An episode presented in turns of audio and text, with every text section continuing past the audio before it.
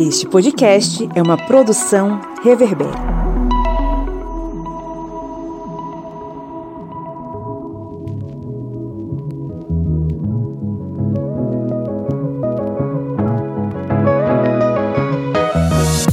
Olá, historiantes! Sejam bem-vindos e bem-vindas mais uma vez ao seu podcast sobre as ciências humanas. Né? Está entrando no ar mais um episódio desse podcast que é a fronteira final contra o império da ignorância. Eu sou Pablo Magalhães e estou acompanhado aqui, olha só, pessoalmente, né? Depois de séculos, do senhor Kleber Roberto. E aí, pessoal? Ah, tá fechado o microfone. É, estava sendo aqui tecnicamente é, censurado, porque eu não paro de falar. Estava aqui já fazendo minhas propagandas, tipo o Mr. Botini. Mas estou aqui lembrando sempre, como disse na Minipédia, que com as duas vacinas, mantendo o distanciamento, usando máscara, como, assim como eu, professor Pablo, e estamos mantendo aí todo o padrão de segurança que a OMS está indicando, porque sabemos a pandemia ainda não acabou. Isso, tem uma plaquinha da OMS ali na entrada do estúdio, né? Recebe- respondendo a todos os protocolos e tal. Do outro lado da linha, a de milhares e milhares de quilômetros de distância, está, de distância está o senhor Felipe Monsanto. Fala galera, boa noite, boa tarde, bom dia para todo mundo aí.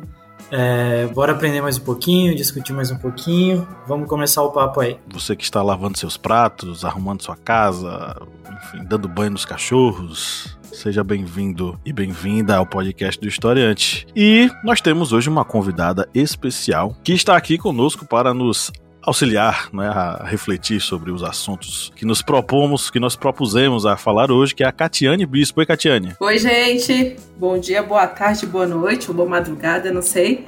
É um prazer estar aqui com vocês hoje. E eu vim aqui participar dessa conversa com essa galera aí, super divertida. Catiane, fala para os nossos ouvintes quem é você na fila da ONU. Da ONU foi ótimo.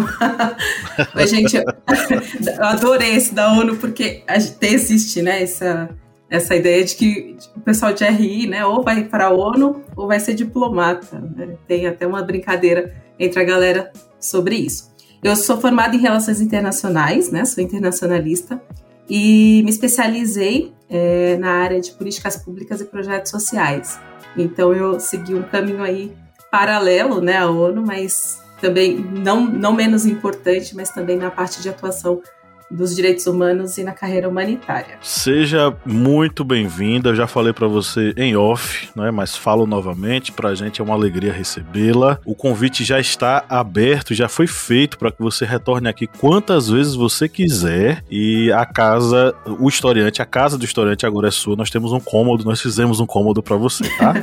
Obrigada, muito obrigada. Hoje estamos aqui reunidos para tratar sobre, mais uma vez, uma questão central na sociedade brasileira. Tratamos aqui há duas semanas sobre a insegurança alimentar e a fome no Brasil. E a gente, de certo modo, retoma esse assunto, só que em outro aspecto. Né? A gente vai falar hoje sobre o furto e o lixo enquanto espectros, enquanto exemplos, enquanto caracteres dessa fome. Ah, a gente teve aí casos que foram extremamente sensíveis e que deixaram muitas pessoas entristecidas, é, desde, o, desde a mãe de família que precisou furtar é, artigos de um supermercado para poder alimentar seus filhos, passando por pessoas que precisaram, enfim, revirar o lixo para poder se alimentar. São questões extremamente tristes partem nosso coração, mas que precisam ser debatidas aqui no Historiante, porque a gente precisa identificar e entender esse processo da melhor forma possível, tá? Mas antes de a gente entrar no nosso conteúdo, vamos para os nossos recadinhos.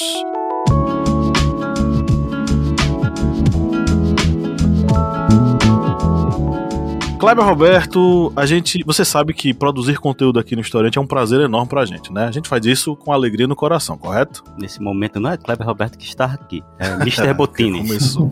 A gente tem a alegria de produzir, você sabe disso, né? A gente tá aqui há vários anos produzindo conteúdo na internet para ajudar milhares e milhares de pessoas que a gente nem sabe quem são a estudar. Porém, essas pessoas podem nos ajudar a manter o projeto, correto? Isso mesmo. Aonde? Se você estiver afim de ajudar, aqui o Historiante, que é esse portal com várias opções para você estudar. Canal no YouTube, redes sociais, aplicativo para celulares Android, sites, canal no YouTube. Aqui a família de podcasts, você vai lá no nosso Apoia-se. O link é apoia.se barra historiante. E a partir de R$ reais você vai estar contribuindo aqui com o historiante com essa gama de informações que estão disponíveis aí gratuitamente para vocês. E vocês também vão ter uma série de vantagens. Vocês vão poder acessar o nosso grupo secreto no Facebook, com que tem muito material exclusivo. Você pode também dar opiniões para algumas pautas tanto aqui da mesa redonda como da Minipédia, e também participar do sorteio mensal de livros. Veja aí,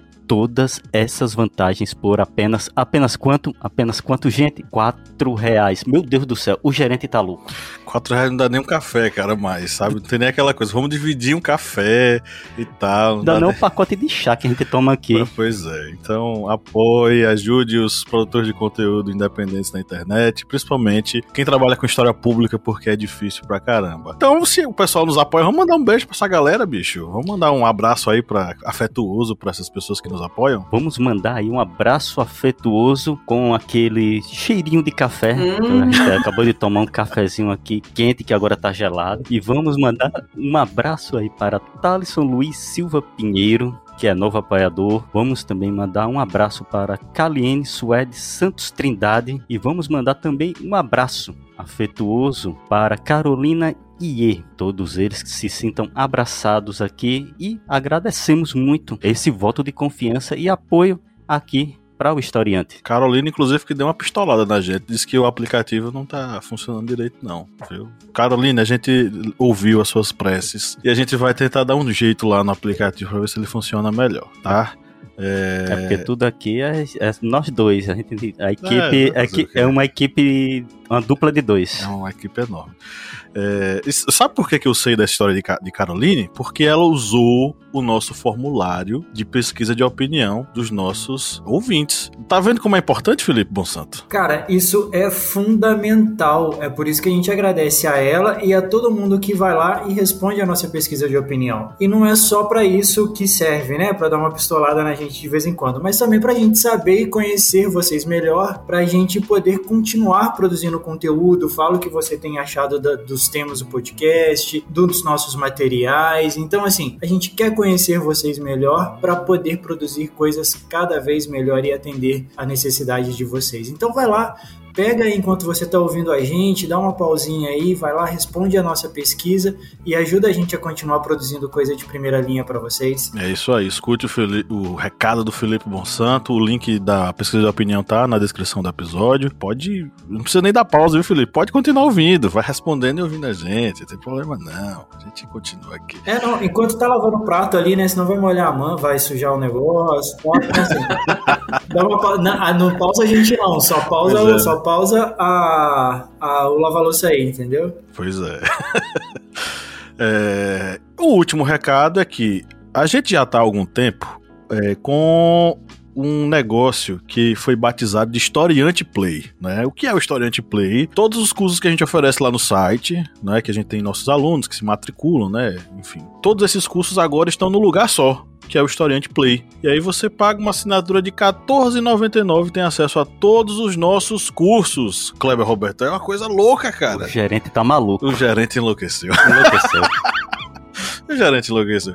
Então, assine o Historiante Play lá no, na TV Historiante no YouTube e você vai ter acesso a todos os nossos cursos com certificado, entre outras coisas. A gente vai colocar lá material exclusivo para vocês, tá? Assine, vai ser bacana para você, vai ser bacana pra gente, vai ser bacana para todo mundo, tá? Agora sim, vamos para o nosso editorial.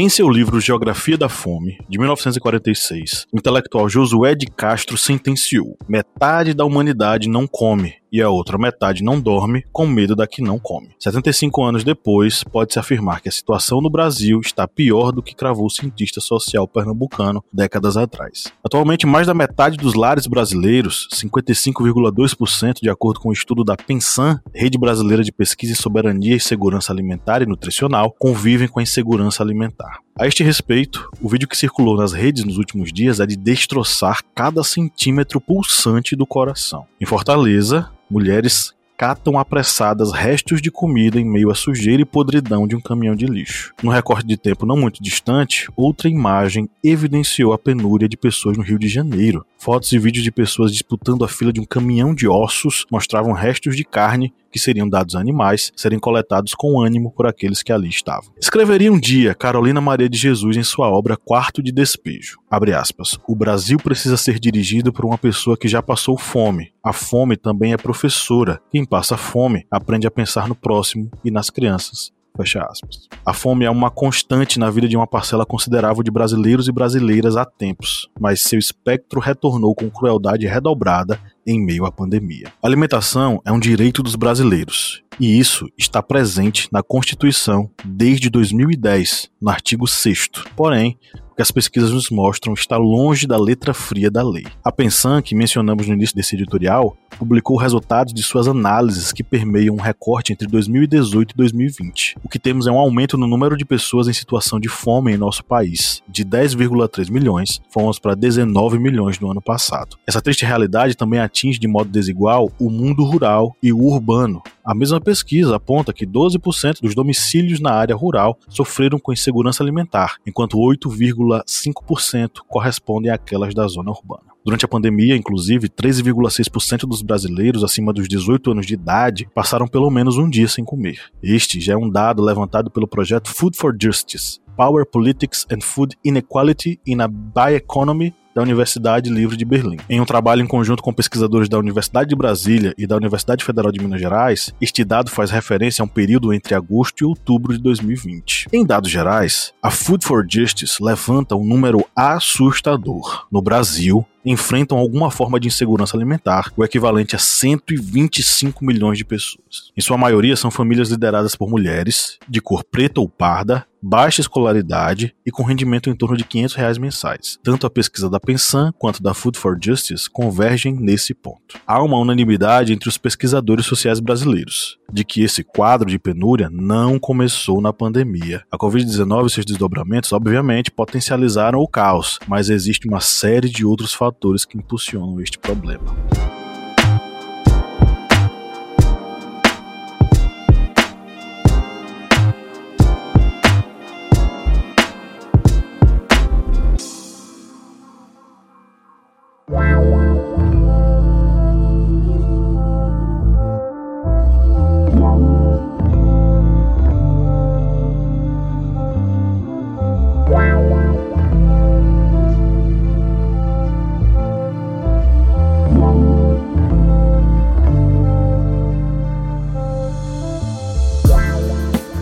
Desolador a gente saber que, que um dos países que alimentam mais de 180 países no mundo, que é o caso do Brasil, é o terceiro maior produtor é, de commodity, né, de alimentos para para 180 países, tem um cenário tão desolador como esse, né? Esse recorte de exclusão das pessoas é lastimável. Eu quero começar falando sobre a questão do que o Brasil é um dos signatários do, das ODS, né, o que a gente chama de Objetivos de Desenvolvimento Sustentável. É de uma, da Agenda de 2030, então ele é um dos signatários e se comprometeu a atingir algumas metas. E como a gente está falando de fome, né, e falando também que boa parte são mulheres pretas e pardas, né, que chefiam famílias, que estão numa situação de exclusão social, né, mais do que isso, de total vulnerabilidade social, econômica, enfim. Existem três objetivos que o Brasil ele está simplesmente deixando muito aquém, né? Principalmente nos últimos quatro anos, que é o primeiro ODS, que é a erradicação da pobreza, a segunda, né, que é fome zero e agricultura sustentável, e a, e a ODS de igualdade de gênero, porque a gente vê que o recorte, quando se tratam das mulheres, é muito mais excludente e a gente ainda tem a questão é, da precarização dessas mulheres, né?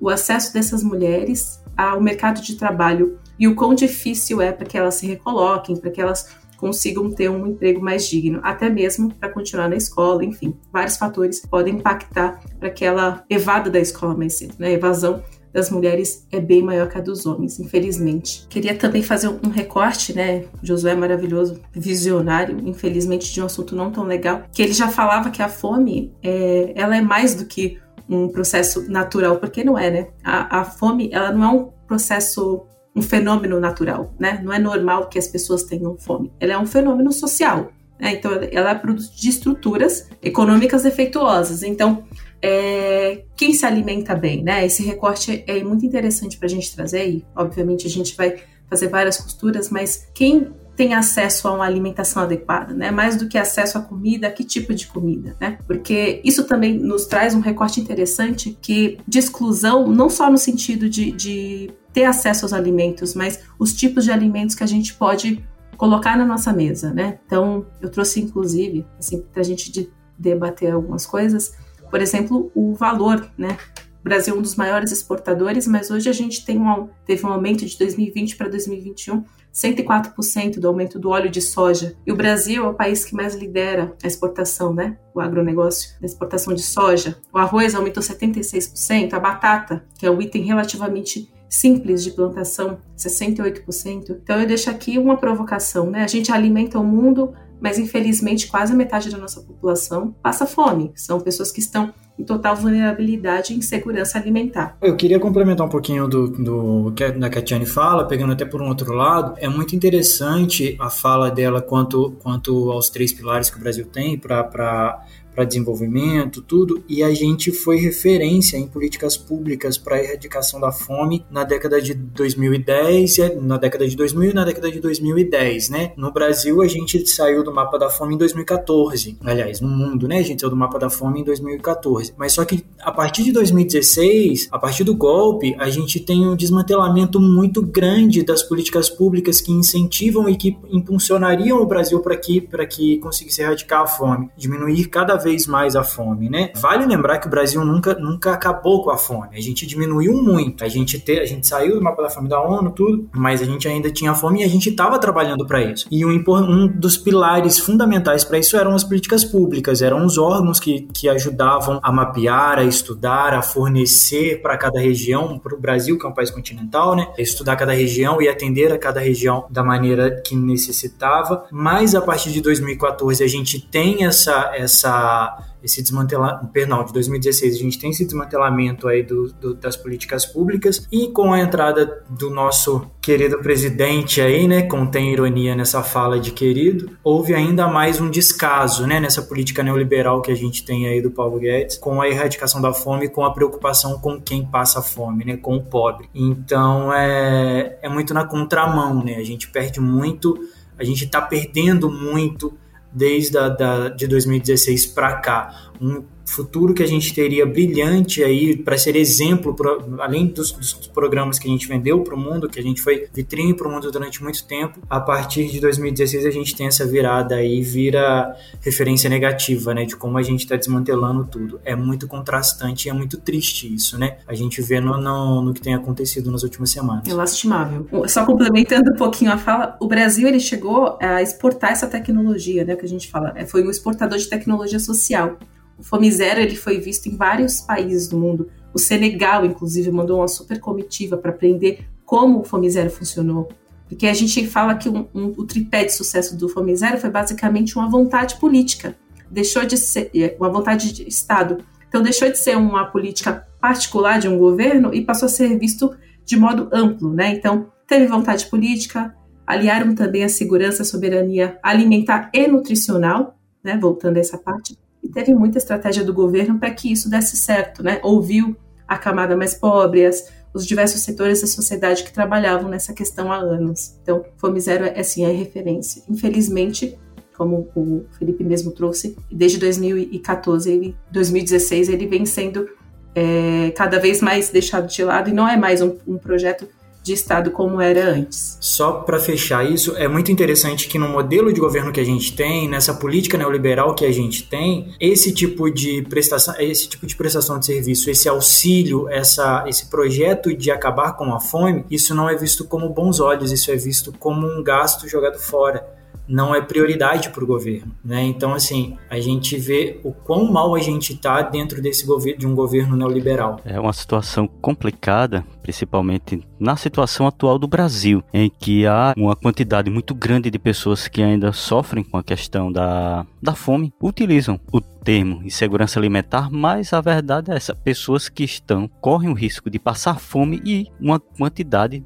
muito grande de pessoas que realmente passam fome. O governo federal vem com esse novo, é, o, o substituto né, do Bolsa Família, que é o Auxílio Brasil. E segundo o governo, né, vão, vão aumentar o valor e dizem que vão zerar a fila do Bolsa Família. Só que numa notícia que eu acabei de abrir aqui, que está até no UOL, abri agora, saiu, essa notícia saiu, eu acho que poucas horinhas antes de começar aqui a gravação. Vem falando exatamente da questão do auxílio emergencial, que segundo o Ministério da Cidadania, o, esse número caiu, no caso de pessoas que recebem auxílio emergencial, para 35 milhões após reavaliações de cadastros. E dentre essas pessoas, pessoas, aproximadamente 20 milhões, 57% não estão no CAD único. Oficialmente, esse público não está na fila do Bolsa Família e, portanto, não deve entrar no Auxílio Brasil até dezembro. Ou seja, por essa informação, que foi postada agora, está aqui disponível economia.ol, 20 milhões de pessoas no Brasil não vão ter nenhum amparo financeiro até dezembro. Nenhum país em que praticamente, praticamente mais da metade da população está sofrendo com insegurança alimentar. Ou seja, o governo ele tenta apagar traços do governo de Lula, mas fazendo uma política em que vai apenas maquiar o problema, porque o problema vai continuar. A economia, ela já veio degringolando antes da pandemia. Agora só o reflexo do que vinha acontecendo em 2018, 2019. Se alguém pegar uma notícia desses anos, vai ver que a economia já estava estagnada, já estava começando a entrar em recessão, o desemprego estava em alta. E agora, com essa notícia aqui, a gente vê que 20 milhões de pessoas não vão ter nenhum auxílio até dezembro, ou seja, a gente vê que realmente o governo ele quer apenas tentar maquiar para parecer que está tentando resolver os problemas, mas os problemas vão continuar. É como, digamos, pegar uma casa que está em ruínas, caindo nos pedaços, e a pessoa vai chegar ali e botar um papel de parede do lado de fora, dizer, ó, pronto, então eu resolvi aqui o problema, mas internamente os problemas vão continuar. E até quando tava definindo esse tema para esse podcast, eu lembrei até, aí saindo um pouquinho só dessa questão do Auxílio Brasil e falando dessa questão dos furtos famélicos, aqueles furtos que a pessoa vai roubar para se alimentar, eu lembro que está ocorrendo muito aqui em Petrolina, na cidade. A gente está gravando em Juazeiro, Bahia, Petrolina, cidade aqui vizinha, é Pernambuco, e vejo que muitos supermercados eles estão recorrendo a ampliar a quantidade de seguranças. Próximo da minha casa tem um hipermercado que sempre ficava apenas um segurança na porta. Agora, normalmente, são três seguranças: um na porta e dois circulando internamente. E ao conversar com eles, disse: não, é porque para evitar furtos. E lá é um supermercado que tem gêneros alimentícios, é, bebidas e eletros. Mas uma pessoa ele não vai conseguir roubar uma geladeira e botar nas costas. Ela não vai pegar uma televisão de 50 polegadas e sair nos braços na porta de uma loja com segurança. O que a pessoa vai deduzir que estão roubando no supermercado? Quando a gente sai Uh, caminha 500 metros depois, tem um açougue que as carnes têm um detector de, eh, detector de passagem pela porta, aqueles detectores magnéticos. Se passar pela porta, sem tirar, ele começa a bipar.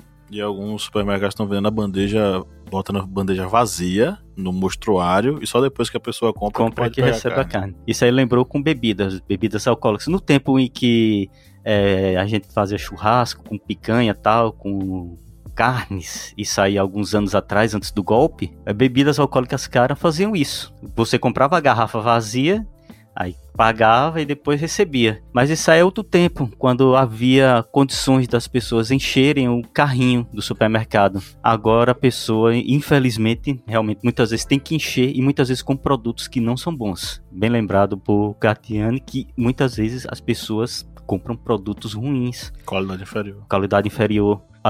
lembra até do, da, do podcast da insegurança alimentar que a gente gravou há duas semanas leites que precisam do aroma artificial de leite para parecer com leite. Elastimona.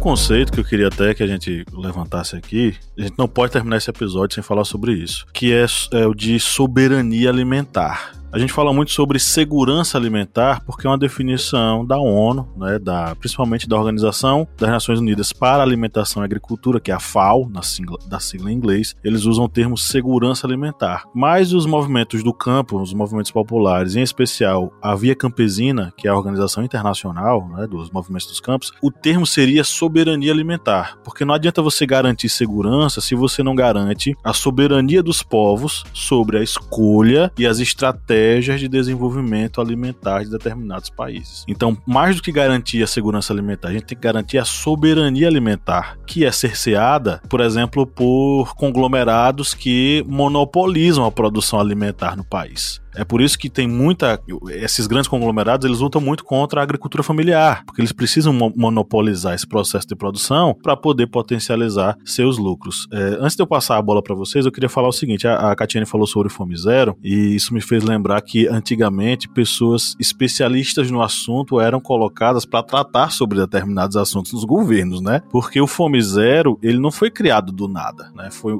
claro, toda uma década de, de debates e reflexões na sociedade civil, mas ele teve pessoas especializadas para trabalhar sobre isso. O José Graziano, que foi diretor da FAO e foi uma, das pessoas que formulou a ideia, né, o projeto do Fome Zero, ele deu uma perspectiva recentemente sobre esse assunto numa entrevista que ele deu ao, ao canal Brasil de Fato. E ele fala o seguinte, que é uma coisa que a gente precisa deixar claro: não falta comida no Brasil. As pessoas não estão passando fome porque falta comida no Brasil. As pessoas estão passando fome porque a comida no Brasil é tratada não como comida, mas como commodities, produto para exportação que precisa ser jogado, precisa ser vendido para fora. Quem alimenta as pessoas aqui dentro, que geralmente é a agricultura familiar, ela tá capengando, porque ela está sendo pouco a pouco sendo colocada né, na marginalidade, mais ainda do que já é. É só você lembrar, por exemplo, as plantações, os produtos que são feitos pelo MST, pelo e são distribuídos pelo MST, né? Inclusive lembrar que foi o MST quem distribuiu diversas e diversas cestas básicas para famílias carentes e o José Graziano deixa muito claro isso. Não é que falte comida, a questão é que a comida se transformou num produto a ser exportado e ser colocado para fora. Inclusive ele fala, tem até um trecho da, da entrevista que ele fala o seguinte: todo país é orientado pela FAO, pela Organização das Nações Unidas, para manter pelo menos três meses de estoque dos seus produtos básicos. O que, é que foi que o Brasil fez? O Brasil zerou os estoques. Essa é uma política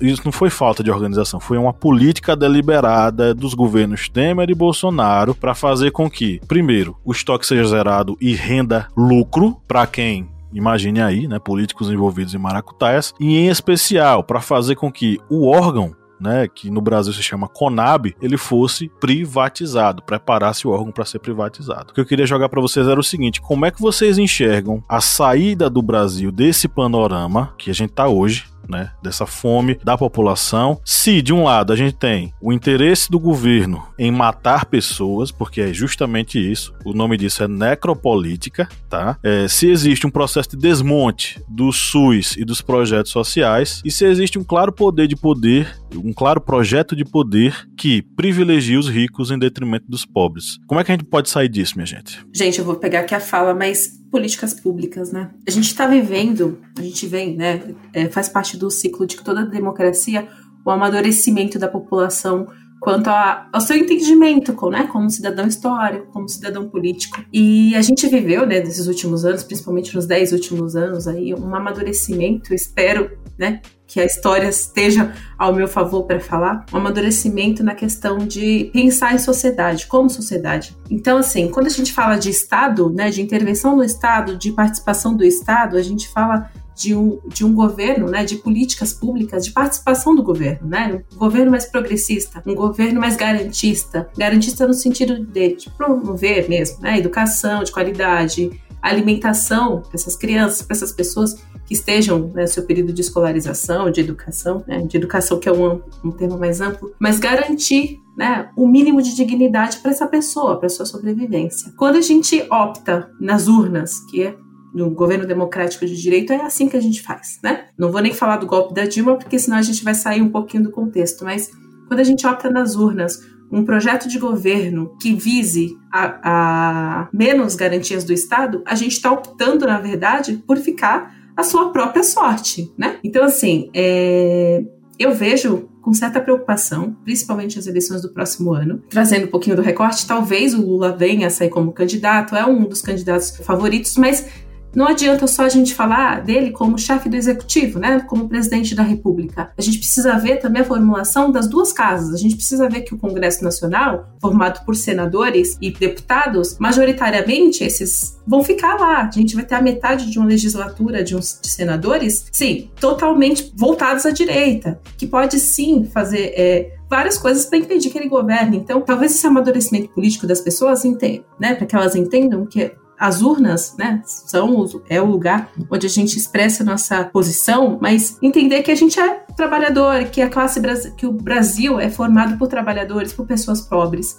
Então não existe nenhuma guinada, infelizmente, se não for pela intervenção do Estado. Mas infelizmente hoje a gente ainda vê esse clientelismo, né, de pessoas que são têm fome, obviamente, precisam viver, e que infelizmente são são conduzidas a acreditarem no projeto de salvação, de que tudo vai melhorar. Então, eu não vejo nenhuma saída senão pelas políticas públicas, pela intervenção do Estado, pelo Estado garantir essas pessoas um mínimo de dignidade, de acesso à comida, de né, soberania é, alimentar e nutricional, né? Comida de qualidade, comida de verdade. Eu acho que, eu acho, pegando até um gancho no, no, no, no do que a, que está falando, eu acho que criar um pouquinho mais de consciência, as políticas públicas são fundamentais e através delas criar alguma consciência na população, porque é muito, é muito uma fala que a Gatiane deu agora há pouco, de que a gente está num país que é pobre. A, ma, a maioria das pessoas no Brasil são pobres. A, tem até um termo que o pessoal tem usado um pouco aí em rede social, alguma coisa assim, que é a classe média é o, é o pobre premium, entendeu? É o perfil ali do pobre premium. As pessoas que acham que tem um poderzinho aquisitivo maior, que tá vendo que a coisa tá apertando, que a coisa tá, tá ficando cada vez mais difícil, é criar consciência, tentar de alguma forma criar consciência nessas pessoas e mostrar, olha, se a gente continuar nesse modelo de desmantelar é, essas políticas públicas e não fortalecer, como a Katiane falou, a gente tá indo pro buraco.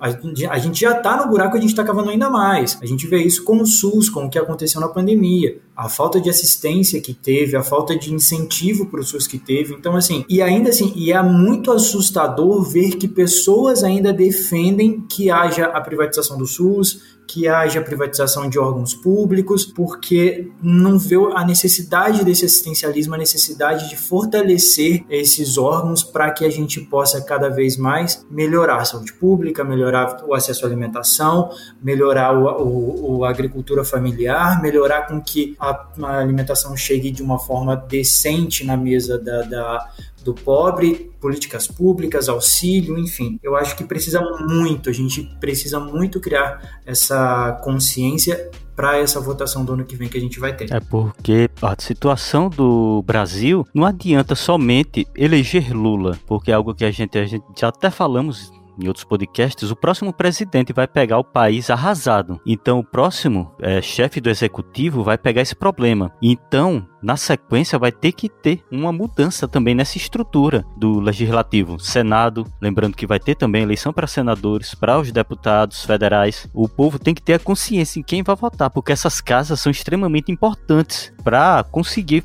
o Brasil conseguir fluir com seus projetos. Não adianta manter as mesmas bancadas lá, que isso aí vai só ficar, digamos, arrolando o problema, porque tem bancadas lá que realmente só vão andar se tiver algum dinheiro por, por fora. A gente vai lembrar, por exemplo, o Tratoraço. O Tratoraço é um exemplo disso. As coisas só vão andar se tiver dinheiro para esses determinados deputados, para esses determinados senadores. Então tem que haver essa mudança realmente dentro do legislativo. E pegando também esse ponto sobre a questão da população, ela ter essa noção dos serviços que são oferecidos para a própria população, aí pegando educação, SUS, que é o Sistema Único de Saúde, muita gente tem ainda na cabeça, acho que não tem na cabeça, porque eu acho que aí é um grande vácuo, assim, só tem a, a matéria escura, a mesma coisa que tem no espaço. Porque a pessoa que chega e diz, não, vamos privatizar o SUS, vamos privatizar a educação, o exemplo disso foi aquele senhor, acho que foi até no estado de São Paulo, que está devendo milhões para um hospital porque ele ficou internado na UTI por causa da Covid. E ele nunca vai ter condições de pagar aquela quantidade exorbitante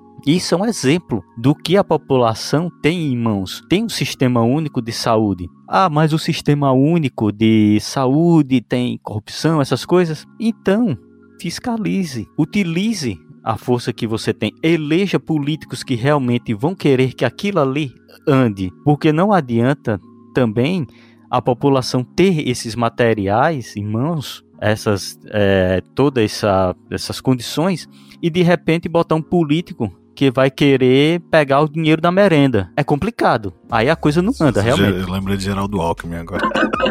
ninguém citou o nome de ninguém aqui. Eu não sei, ninguém eu citou o nome de ninguém. Não lembrar. Toda vez que alguém fala isso, eu lembro de Geraldo Alckmin. Tem outra coisa. Toda vez que alguém fala sobre o, o o Rio Tietê, que vai ter a, a, limpeza do Tietê, eu lembro que Geraldo Alckmin disse que em, na, numa gestão dele que em cinco anos ele iria tomar uma água do, do Rio Tietê. Aí os caras fizeram um protesto com a, o copinho com a água do Tietê. Toma aqui! É essas condições do, que a gente tá no nosso Brasil. É isso. A gente tem noção, a gente tem que saber que a gente tem coisas importantes. Cabe a gente eleger políticos que não façam isso. Não peguem o dinheiro da educação, da saúde. Se tem algo que está ruim, fiscalize. O pessoal reclama: ah, Bolsa Família tem gente que não, não precisa e recebe, tem empresário que recebe. Denuncie, faça a denúncia. Mas aquele Bolsa Família está ajudando pessoas a se alimentarem. O negócio da calça também, né? É. A, É- é a- a- engraçado a mulher quer comprar uma calça pra filha. E daí? É. Ela vai comprar. Vai comprar. Se tiver algo ruim, aí, o Minha Casa Minha Vida. Ah, tem pessoas que têm a casa. Denuncie, faça a denúncia. Mas não tire o programa que está auxiliando pessoas que realmente são carentes, que precisem. Porque se tiver algo errado, puna quem está fazendo algo errado. Não vá punir uma população carente que precisa realmente da casa própria, que precise do Bolsa Família, que precise dos remédios no posto de saúde, numa farmácia popular. Gente, vamos pra. Já, já chegamos aqui 43 minutos de gravação. Vamos Bota- pras bota a prorrogação aí. Não. Gente, chamei eu o lembrei, Chama o eu lembrei da, da ração alimentar do Dória, vocês lembram? É? Oxe, meu Deus Fala, do céu. Ração alimentar. Um composto alimentar granulado, ele disse. Né? Isso. Sem sabor, sem nada. Você tá disso. é aquele filme Silent Green. Vocês assistiram Silent Green? Com Ca- Carlton Heston, um filmão dos anos 70. Felipe assistiu? Assisti. Pô, Silent Green é aquilo ali, cara. São É, inúmeras tentativas Expresso né, da Manhã. vocês lembram de Expresso Isso. da Manhã? Não, esse eu não assisti. Esse é Expresso da Manhã. Eu vou anotar na minha listinha. Que, é, que tem a série da Netflix e tem um filme. Felipe Eu assistiu? conheço a série, mas eu não assisti, eu não sabia do filme. Eu pensei que eu não sabia só da série. Expresso da. É aquela questão da, do, do- da comida em, em Expresso da Manhã, cara. É tudo isso, sabe? É of- oferecer uma ração para as pessoas, para se alimentarem.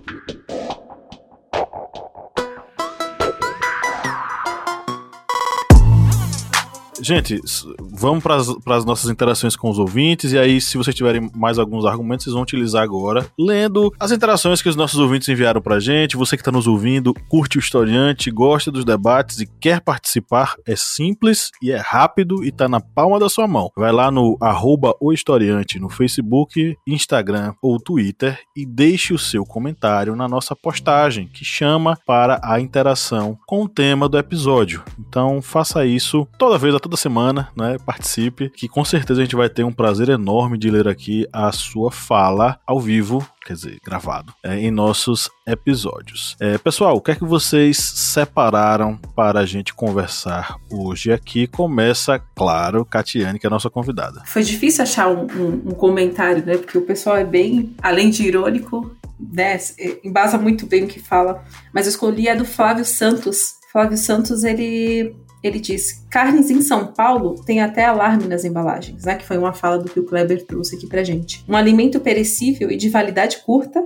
Que preferem fazê-lo de luxo do que vender a seu preço justo. Aliás, a justiça é uma utopia com dois pesos diferentes na balança em um país tão desigual e que se diz cristão, o Brasil. Eu achei interessante essa colocação do Flávio por vários motivos, mas alguns deles é, primeiro, existem, existe obviamente um interesse muito grande de fazer com que produtos ganhem, né, esse, esse valor tão grande, né, essa, o, o preço do produto aumente tanto. Então, a gente fala muito mais do que, do que o preço no, no próprio varejo, a gente fala de toda uma escala, né, de toda uma a cadeia de suprimentos. A quem interessa a carne tão alta, né? Essas pessoas estão interessadas no número de, de, de, atingidos, né, de pessoas que não têm condições de, de comprar o alimento básico para suas famílias, né. Então, é, eu achei interessante ele trazer também o recorte do Brasil, um país que se diz cristão, porque é um mote que tem se utilizado muito, né, principalmente no atual governo, né, de falar de uma tradicional família, de valores cristãos, né? E, e, e, essa distopia no tempo inteiro, né? Porque se você diz que é cristão, nos seus valores mais nobres, você teoricamente, no mínimo, acolhe as pessoas, né? Pelos valores cristãos, eu estou dizendo do cristianismo em geral, não estou dizendo nenhuma vertente religiosa aqui. Então, achei muito interessante esse recorte que ele deu e digo mais, quem alimenta, né, quem traz comida para nossa mesa hoje é o pequeno produtor. Então volto ao mesmo recorte que a gente já falou aqui. É, são os pequenos produtores que colocam o alimento na nossa mesa. O agronegócio, o agrobusiness, eles têm, eles são voltados para exportação. Mas hoje a questão de, de, da reforma agrária, né, da detenção da terra, do uso, do bom uso da terra, é algo tão setorizado, tão é, elitizado, por que não dizer com tanto lobby dentro das nossas casas, que passa a ser visto até movimentos como do Sem Terras, por reivindicação de terra, por produção dessas terras, passa a ser tão malquisto. E as pessoas não têm esse conhecimento de que esse uso da terra, esse, essa falta de utilização da terra por pessoas que estão querendo né, essa, essa propriedade para plantio, beneficia toda a sociedade. Então, achei bem interessante esse recorte do Flávio, foi esse comentário que eu escolhi. Flávio, inclusive, que arrasa, tá? Flávio, nosso apoiador número um, sempre com comentários extremamente Foda com PH. Maravilhoso. Vou falar aqui então. É, eu vou pegar o do Quintal de Manhinha, que ela colocou. O, é um perfil, provavelmente é um restaurante, alguma coisa assim, que falou uma coisa que é muito interessante e pega essa questão da, da, da agricultura regional, da agricultura familiar, e ela fala a seguinte coisa: a fome é problema que nasce dos, dos lugares, pessoas que têm comida. A fome é resultado da desigualdade, injustiça e do não debate sobre privilégios. Tá difícil trabalhar com comida num país faminto e claro que muito mais difícil para, é para quem não come. Isso me remete muito a essa questão da, da, da regionalidade, do desenvolvimento social dentro de uma região. O alimento de qualidade, o alface, a fruta, a banana, a laranja, vem da região ali, né? E se a gente não tiver esse desenvolvimento local, do agricultor local que chegue com um alimento de qualidade para a pessoa ali da região, a gente peca com saúde pública, peca na, na, na, na questão da soberania alimentar, a gente gente peca em vários pontos. E isso afeta principalmente na nossa economia, que causa desemprego, causa várias outras coisas aí, é, não podendo não podendo empregar outras pessoas e gera a questão da fome, né? A dificuldade do acesso, porque às vezes um lugar desse tem um acesso a um alimento com preço muito mais em conta do que teria num grande mercado, em alguma coisa assim que vem um alimento de outro lugar. Então, eu acho que é toda uma cadeia e eu achei muito interessante esse comentário do quintal, do quintal da manhã a respeito da, do ponta a ponta, né? Do produtor, do intermediário até chegar no consumidor final. Vou trazer um comentário aqui de Rico Moraes 67, que no caso do nome dele é Ricardo, e ele comenta o seguinte: o sistema custa muito caro, é preciso deixar dezenas de, dezenas de milhões de brasileiros na miséria, morando em barracos, morrendo em estradas mal conservadas, morrendo por falta de hospitais e médicos, para manter as classes políticas, judiciárias e o alto escalão do funcionalismo público com suas mordomias. É até interessante que ele deixa bem claro esse ponto, alto escalão do funciona, funcionalismo, que é no caso aquele aqueles que são não são os concursados, vão ser aqueles indicações políticas, aquelas pessoas que muitas vezes nem entendem o assunto, mas são colocadas ali porque são os, os como diria, apadrinhados, né, políticos. Ele deixa bem claro isso. E realmente a gente está vivendo uma situação que é complicada, porque essa situação em que milhões vão estar necessitados e aí num período, por exemplo, de eleição, muitas vezes eles acabam se apegando muitas vezes a o que a gente já comentou até várias vezes em podcasts, a mitos. Eles se apegam ao mito, o mito daquela pessoa que disse que vai resolver um problema sem apresentar nada. Muitas vezes só dizendo: "Ah, não, é, eu vou resolver os problemas problemas aqui. Mas como? É, eu não sei, é meu ministro que sabe. Essa, su, essa sua imitação de Bolsonaro é uma, é uma espécie de. Eu não estou imitando ninguém. Bolsonaro Maluf, sabe? É uma coisa. É, é, é uma coisa no meio dos dois. Praticamente subiu o cheiro de enxofre aqui. eu acho que merece o Oscar, hein? Subiu o cheiro de enxofre. Gente, Mas... a Diné imitando é maravilhoso. Mas é exatamente isso. Muitas vezes acabam deixando as pessoas no desespero para depois surgirem com, essas com essa ideia. Eu vou resolver os problemas. Como? Não sei. O meu ministro que sabe. Ah, o meu ministro sabe mandar milhões para um paraíso fiscal para lucrar com o dólar. Exatamente. A gente tem que ter realmente essa consciência do nosso voto no ano que vem. Não somente para o executivo, mas também para o legislativo. Sem dúvida. É, tem um, um, comentário aqui que eu acho que seria bom a gente debater, que é do Bernardo de Alencar. Ele falou o seguinte: furto é furto e tem que ser punido deveria ser obrigada a comparecer à delegacia uma vez por mês ou de 15 em 15 dias para pegar uma cesta básica no mínimo. O, o Bernardo está fazendo referência a um outro caso que a gente ainda não abordou aqui na, nesse episódio, tá? Uma senhora de. uma mãe de família de 41 anos, ela furtou uma, enfim, alguns artigos no supermercado, dando um prejuízo, entre aspas, de R$ 21,69. Foi um miojo, um refrigerante e, enfim. Pacotinhos de suco em pó. Um, um tanguezinho, né? Mas eu não posso falar a marca, né, Kleber? Senão tem que pagar royalties. Eles não pagaram. Tá certo. Então, assim, ela fez o, deu esse prejuízo para a, o supermercado, foi presa, inclusive a, a, circunstância que ela foi presa tem violência policial envolvida, ela chegou com a testa machucada, os policiais disseram que ela caiu enquanto fugia, e do, um, um, dos argumentos da defesa foi dizer que quando a pessoa cai, ela não cai de testa, ela cai, bota um braço, bota uma perna, tem uma escoriação e tal, nunca na testa, então é um caso de violência policial. E ela foi presa com justificativa do promotor, dizendo que aquele crime era um crime que representava um risco com a sociedade. Aquele crime da mulher, a, o fato dela furtar um miojo, era um crime que teria um caráter nocivo para a sociedade. Esse desembargador, inclusive, com um saláriozinho de 59 mil reais, foi quem falou esse tipo de coisa, né? Então, assim, líquido, tá? Só reforçar que é 59 mil líquido. Isso aí. Então, é, o, a, o negócio é mais embaixo, né? Como é, Felipe? É, é uma, não, só, só reforçando, cara, 59, 59 mil líquidos, tipo, já com todos os descontos, com tudo. Tudo, tudo, tudo. É uma pessoa que sabe, né, o preço das coisas no mercado, uma pessoa que acompanha muito a realidade da classe mais pobre brasileira. Justamente, né?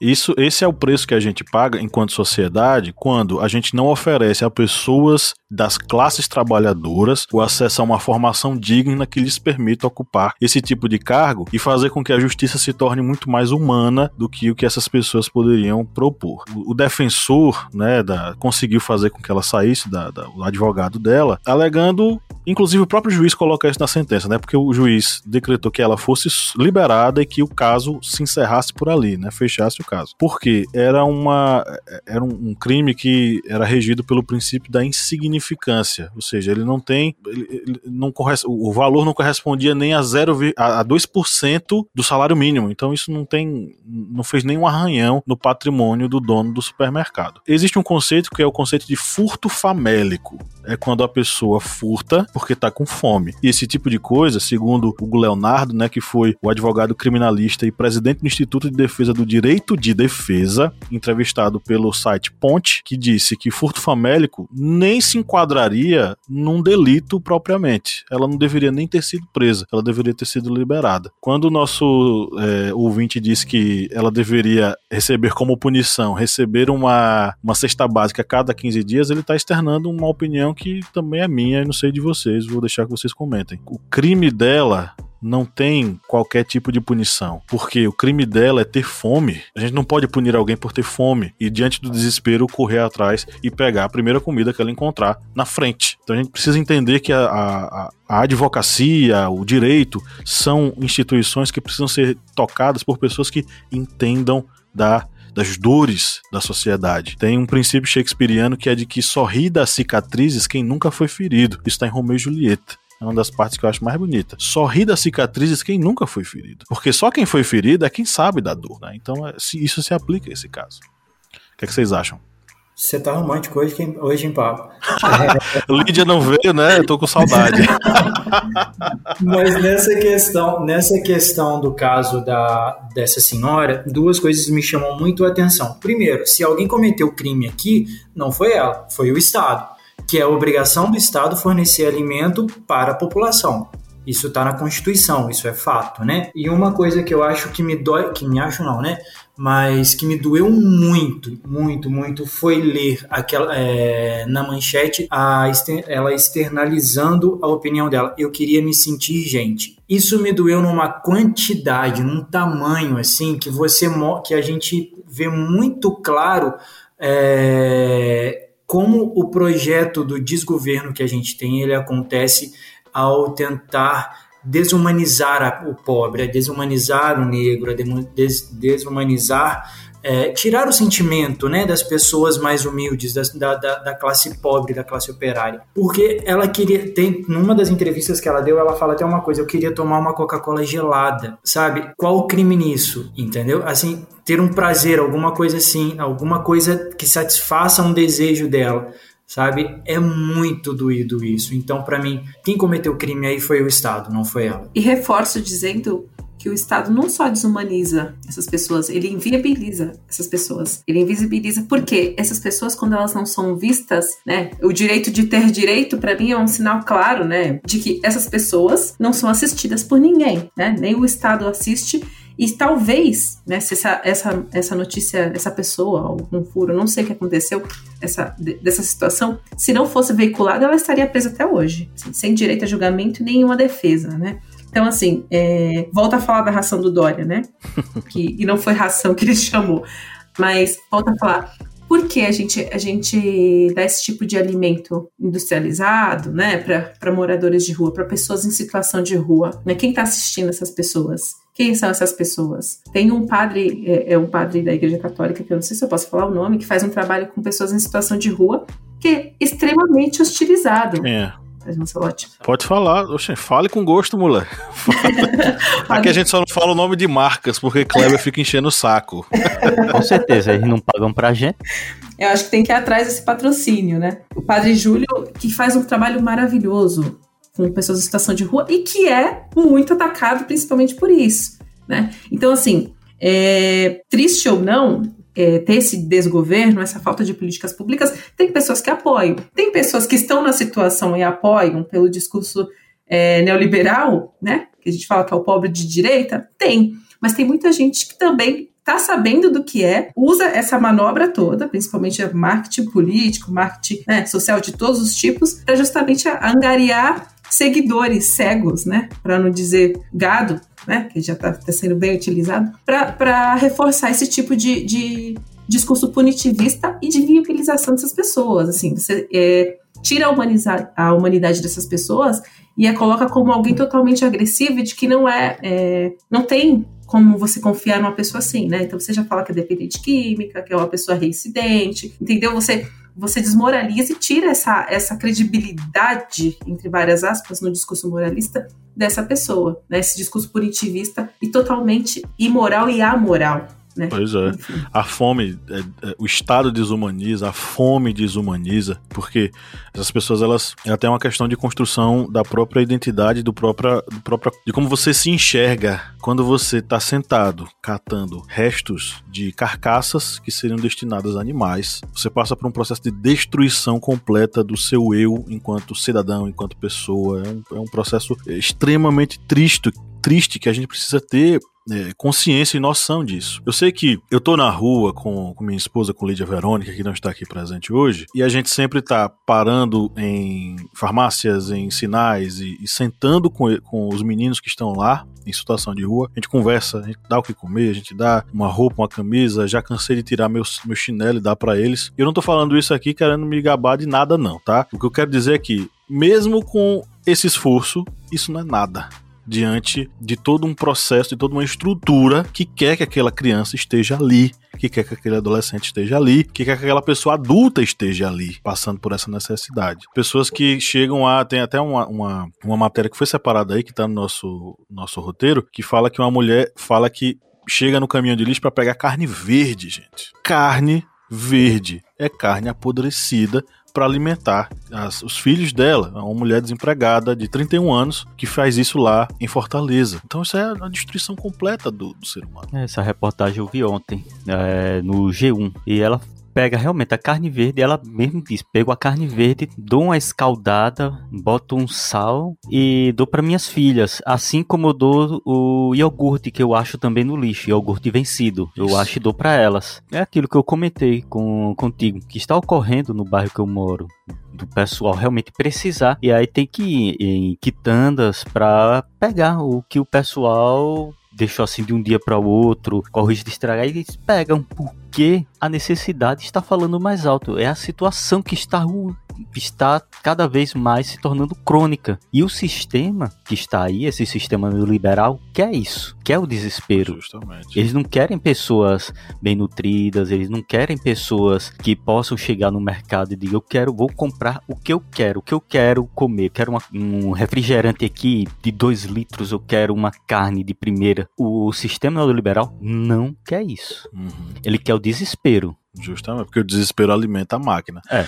Eu queria agradecer a todos e todas que colaboraram e mandaram suas mensagens aqui para o nosso episódio. Não dá para ler tudo, obviamente, mas eu queria deixar um abraço para todos e todas que é, mandaram mensagens, né, interagiram com o conteúdo e deixaram lá a sua marquinha. É, vou mencioná-las aqui rapidamente, né? A, a Nutri da Social, que esteve aqui com a gente, né? É a Natália Martins, a nutricionista que falou com a gente sobre esse assunto no episódio que se passou. Ela escreveu crime ao governo permitir que a fome aumente a cada vez mais e que pessoas precisem utilizar o lixo como fonte de alimentos ou até mesmo furtar. Sim, a pandemia impactou negativamente nesse cenário, mas a fome já era algo que vinha crescendo e as gestões só fizeram desmontes das políticas públicas de saúde e alimentação depois do governo Dilma. É, nós tivemos aqui interações do Bento de Souza Ismael, que deu, sugeriu que a gente falasse sobre Ilha das Flores. Tá no, tá no roteiro, a gente vai falar sobre isso daqui a pouquinho. É, Antropia e Vida é, falou o seguinte: o Feliciano. 19 milhões de pessoas estão passando fome no Brasil desde 2020. É, Darcísio Oficial, né, o Darcísio Rodrigues de Moraes, falou sobre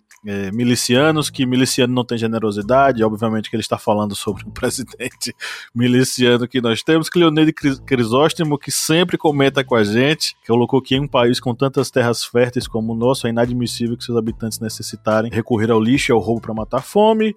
É, enfim, grande abraço a todos e todas que mandaram mensagens. E agora vamos para as nossas indicações.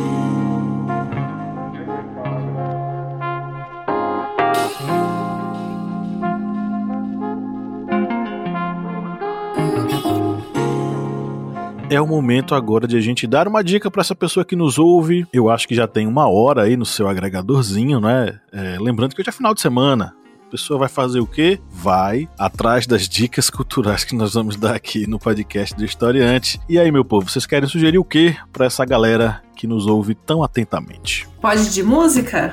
Eu vou recomendar aqui, né, já que a gente está falando de fome, principalmente é, das pessoas, né, dos pequenos produtores, as pessoas que, pra, tanto para subsistência, mas quanto para tentar também vender né, essa, essa, essa mercadoria, esses alimentos, eu vou com um clássico, Asa Branca de Luiz Gonzaga, que fala da fome e mais do que a fome, né, o recorte do sofrimento do sertanejo. Então fica aqui a recomendação, quem não conhece ou se conhece ouvir de novo. Esse recorte do, do Luiz Gonzaga traz muita realidade da fome no contexto do sertanejo, né? Das pessoas que moram num sertão e, e toda a, a tristeza do sertanejo em sair do seu local de origem por falta de, de assistência, né? Então, deixa aqui a recomendação. Luiz Gonzaga, Asa Branca. Também vou deixar aqui como recomendação, né? A gente falou de ODS, falou de, dos Objetivos de Desenvolvimento Sustentável. Vou deixar aqui o projeto Casa Arbo, né? Que tem vários, várias pílulas de conhecimentos lá na página deles do Instagram. Foi idealizado por um, por um jovem chamado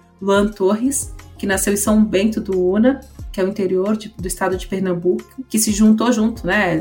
Uniu todas as, as pessoas do seu colégio e dos arredores para plantar árvores frutíferas, porque ele percebeu que, que as árvores frutíferas eram, eram muito acessadas quando as pessoas estavam com fome. Então ele expandiu esse projeto. Hoje é um, um né, venceu um dos prêmios da ONG Choca e o Luan agora junta as pessoas, né, os jovens, não tão mais jovens, né, pessoas de todas as idades, para plantar é, árvores frutíferas como forma de reduzir a fome das pessoas. Então, queria convidar vocês a conhecer um pouquinho desse projeto e mostrar que assim, a gente pode fazer, né? A gente pode se juntar também e fazer uma sociedade melhor, não tirando a responsabilidade do Estado, mas dizer que tem gente que também está preocupado com isso, né? Então, Deixa aqui a recomendação do projeto Casa Árvore também para vocês conhecerem. E é isso. Bom, eu vou seguir na minha dica aqui então. É, eu quero indicar uh, um documentário de 20 minutinhos, 15, 20 minutinhos, de uma ONG que eu tenho muito carinho, que é a LBV Brasil. Eu fui assistido pela LBV durante um tempo, é, lá na minha cidade, lá em Juiz de Fora, e chama Mapa da Fome, como a pandemia da Covid-19 impactou o acesso à alimentação básica. Eles fizeram um, doc, um doczinho ali rápido, falando como que isso tem afetado e como eles têm tentado ajudar dentro das limitações do terceiro setor, né? Algumas comunidades carentes aí é, dentro da pandemia. De música, eu quero indicar um álbum de uma deusa que é Elza Soares, eu sou apaixonado por ela. É o álbum Planeta Fome, onde ela canta um pouco sobre a fome, tá, é muito bonito o álbum dela. E um MC. Aí o, o Felipe, aí, o Felipe me quebra, né? Porque ele bota um álbum inteiro, é a segunda vez que ele faz isso. Mas diga uma música, uma música do álbum, assim, pra eu botar lá na playlist. Cara, tem uma que chama Planeta Fome que é muito boa. A música é muito Pronto. boa. Pronto. Fechou. É, tem, eu vou, no outro eu vou indicar o álbum também, não vou indicar o álbum mais, mas eu vou indicar duas músicas. Não, indica o álbum, cara, mas depois você fala da, das músicas. Que é um, um, MC carioca que eu descobri há pouco tempo chamado César MC. O cara é muito bom. E eu vou indicar duas músicas dele, que é Conto Infantil, se não me falha o nome agora da música, e o outro Dai a César o que é de César.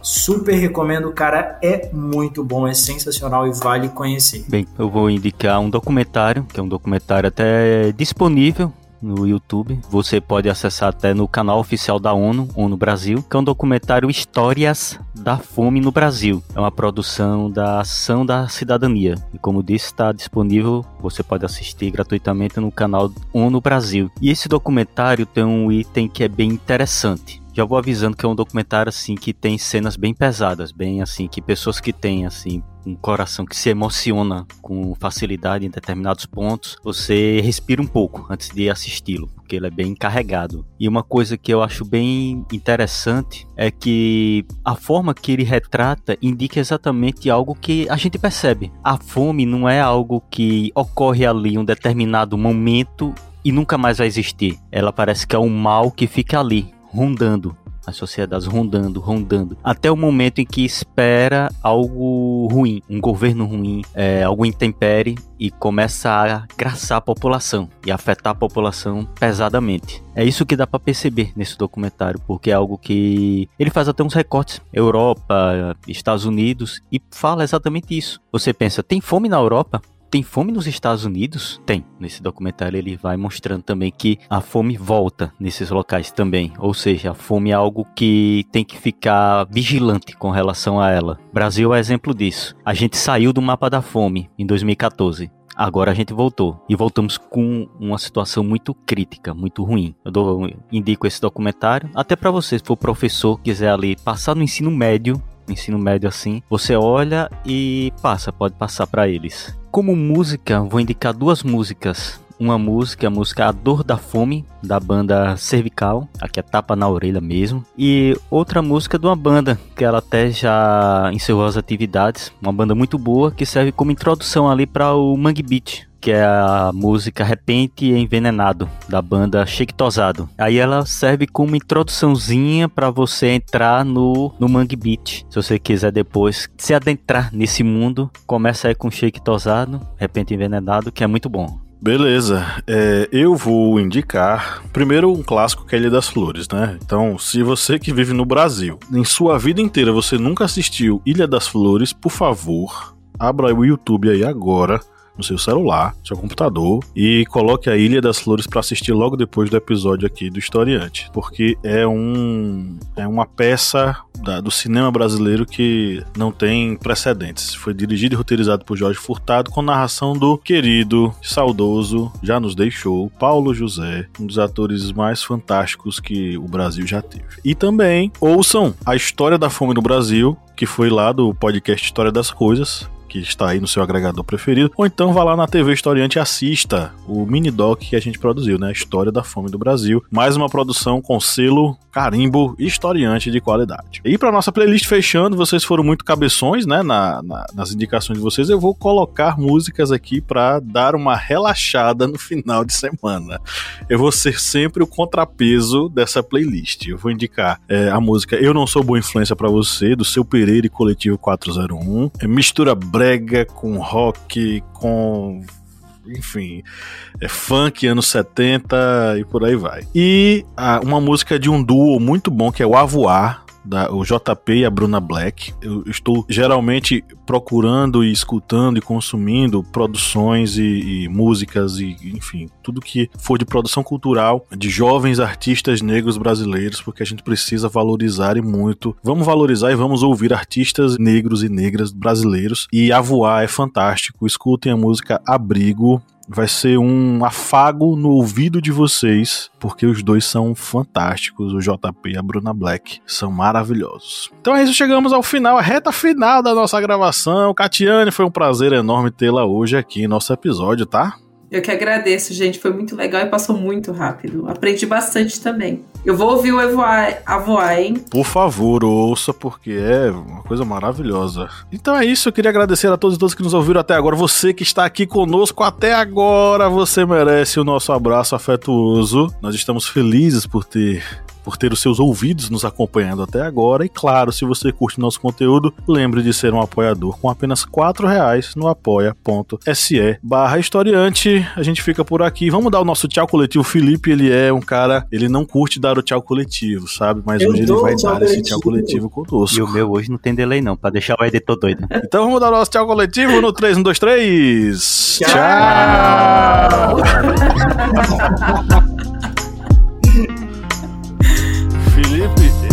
yeah.